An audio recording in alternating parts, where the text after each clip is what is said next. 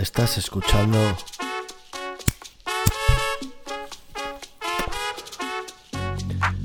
Entre Caladas. El podcast de multidispersos.com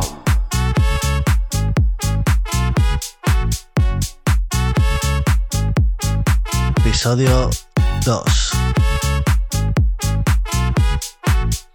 La escalera de la dispersión.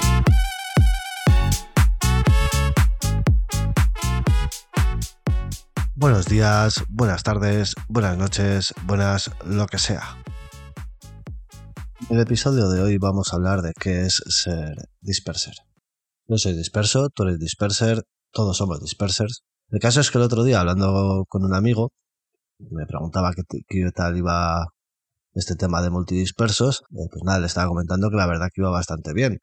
Y claro, él también me comentaba que en realidad que mi mensaje era un poco como el de los videntes, eh, que todos nos sentimos identificados de alguna manera con ser dispersos, ¿no? Que quien no se distrae trabajando o haciendo cualquier cosa y que nadie quiere verse como alguien aburrido o como un robot, entonces bueno, que es fácil sentirse identificado con ese tipo de mensajes. Claro, yo me quedé pensando y le dije, pues tiene razón. Eh, puede ser que sea un poco magufo. Entonces, bueno, de ahí la necesidad de aclarar un poco esos conceptos e intentar definir eh, mejor qué es el concepto disperser. ¿Vale? lo que yo entiendo de él. A ver, es complicado hacerlo sin usar etiquetas, pero mm, hay que intentarlo. Para empezar por lo primero, la definición semántica de alguien disperser o alguien disperso sería, dícese de alguien que divide el esfuerzo, la atención o la actividad aplicándolos desordenadamente en múltiples direcciones. Entonces, pero bueno, mm, como en toda la vida, en esto también hay escalas y hay varios grados en lo que yo me he inventado en un concepto que es la escalera de la dispersión. Antes de hablar de ello, eso sí, quería hacer un inciso y aclarar que yo no voy a meter en esta escalera de la dispersión a las personas con TDAH. Yo ni soy médico ni psicólogo. Bueno, saqué primero psicología de la UNED, pero lo dejé por disperso, por puto disperso. Así que, ¿qué te puedo contar? El caso es que el TDAH es más que ser disperso. Las personas con TDAH además tienen hiperactividad, dificultad para concentrarse, son más propensas a tener otro tipo de trastornos. Bueno, si ese es tu caso, obviamente yo no te puedo recomendar nada que no sea que consultes tu caso con un psicólogo si es que no lo has hecho ya. Nada puedo aportarte yo mejor que ellos. Los casos a los que yo me refiero son a los peldaños de la escalera de la dispersión, ¿vale? Tomando el concepto de dispersión de manera aislada, mm, intentando pues eh, no mezclar con otro tipo de personalidades o de trastornos. Empecemos a subir la escalera. En el primer peldaño, la base de la escalera. Aquí tenemos a las personas despistadas, curiosas, que se aburren con facilidad. Estos podemos ser todos en cualquier momento de nuestra vida, nada en especial más que el paso de la vida y la rutina diaria, que era un poco lo que me comentaba mi amigo no sé, un día te dejas el móvil en casa, otro día te pasas a la oficina una hora viendo el Instagram en vez de trabajar o el marca, bueno, esas cositas que hace todo el mundo. También es habitual haber cambiado de trabajo un par de veces, haber estudiado cosas distintas a lo que haces, haber tenido tres o cuatro hobbies principales distintos.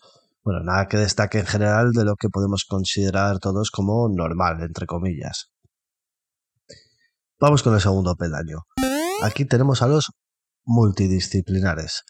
En este escalón ya encontramos más cositas que no suelen ser lo normal, vuelve las comillas. Aquí entrarían personas que, que progresan mucho en sus hobbies y se convierten habitualmente en semiprofesionales en distintas áreas, aunque no ejerzan en todas, que son incapaces de estar en un trabajo monótono, por mucho que tengan tiempo para perder mirando el marca. Bueno, son gente como que necesita más acción, ¿no? O subir el listón de lo que estudian o practican y coge la adicción con más facilidad a enterarse de todo y aprender a hacer por sí mismos un montón de cosas distintas, o al menos eh, no directamente conectadas entre sí. Avancemos un poco más. Eh, vamos al tercer peldaño. Aquí tenemos a los multipotenciales. Este tipo de personas van un poco más allá en el conocimiento que adquieren y ya no solo adquieren habilidades o conocimientos por separado. Además, tienen la necesidad y la capacidad de unir puntos entre ellos y que cada vez aprender algo nuevo sea más fácil.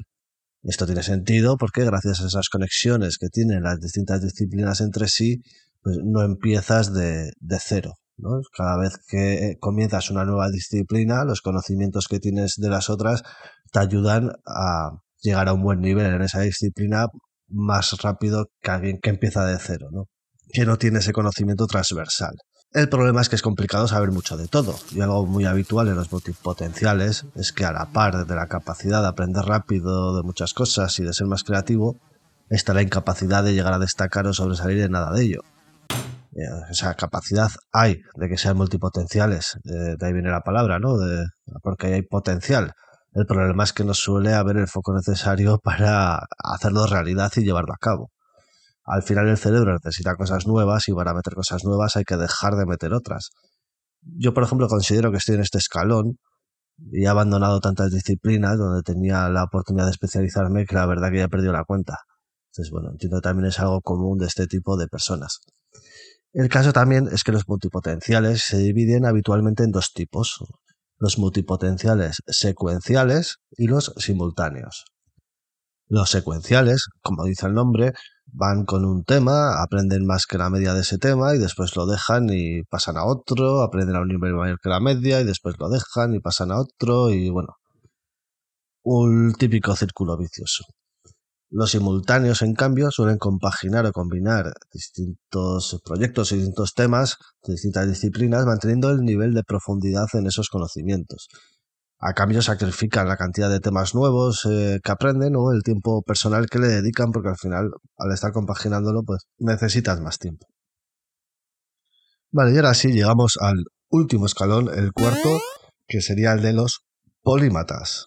Los polímatas ya no solo tienen el potencial, sino que acaban siendo figuras de referencia en las distintas disciplinas que practican o adquieren un nivel muy elevado de todas las disciplinas en las que se embarcan.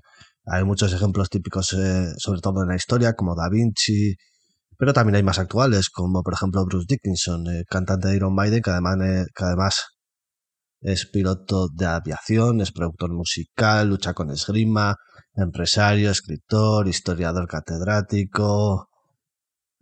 bueno, algo que, que va a ser difícil que hacemos alguna vez, pero oye, no está mal apuntarlo como objetivo. Ahora, la cosa es, ¿tú en qué escalón estás? ¿O cuál es el escalón al que yo me dirijo en mis mensajes o en esta comunidad? Bueno, la cosa es que esto del escalón en realidad, a ver, es evidentemente es una teoría que me he inventado para explicarlo mejor, porque es que en realidad no es una escalera. En la vida real esto es una cuesta. Sí, una cuesta, porque tú en realidad puedes estar en cualquier altura de la misma sin estar representado por un solo peldaño. Al final, todas las características que hemos ido hablando, cada persona las combina de una manera distinta y es un cóctel tan personal como distintos somos todos. Es por eso que no me gusta etiquetar, ah, pues yo soy multipotencial, ah, pues no, yo soy multidisciplinar.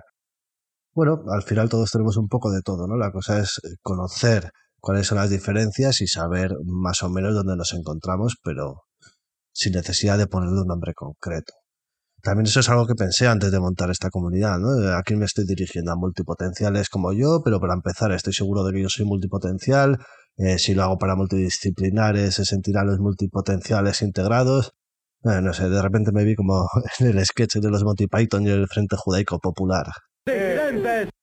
Entonces, bueno, me saqué de la manga este concepto de y decidí aglutinar la comunidad en base a ese concepto y los mensajes van dirigidos con ese concepto disperser y luego ya tú pues te sientas representado con lo que quieras, que quizás haya muchas cosas que cuente con las que no te sientas representado y está bien también.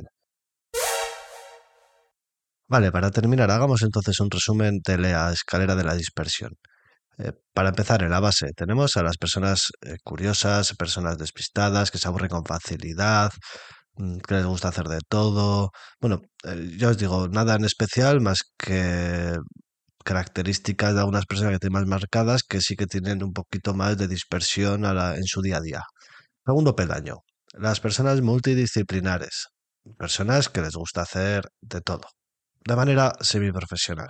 Los multipotenciales, tercer peldaño, avanzan un poquito más, ya no es de manera semiprofesional, sino que en muchas de las áreas podían llegar a, tener una carrera profesional sin ningún problema, lo que pasa es que no llegan a destacar en ninguna de ellas o a, tener, llegar a tener un nivel como los especialistas. Vale, cuarto escalón, los polímatas. eh, gente que ya os digo que mm, normalmente alcanzan la excelencia en varios ámbitos y bueno, son personas que suelen tener altas capacidades o bueno, es habitual que tengan altas capacidades o al menos desde luego que le dediquen gran parte de su vida al estudio. Esto es todo. Espero haber dejado bastante más claro el concepto de disperser. Ya para acabar, lo que te invito es a entrar en multidispersos.com barra comuna. Encontrarás un tema con, eh, con, este audio y que te animes a poner qué tipo de disperso eres tú o cómo te consideras, si estás de acuerdo con estos niveles que yo he puesto, si tú le ves otros matices. Eh, nada, vía libre, cuéntame, cuéntame y dime que estoy equivocado. Hasta aquí el segundo episodio de Multidispersos. Gracias por escuchar. Nos vemos en el siguiente con otra entrevista. Adiós.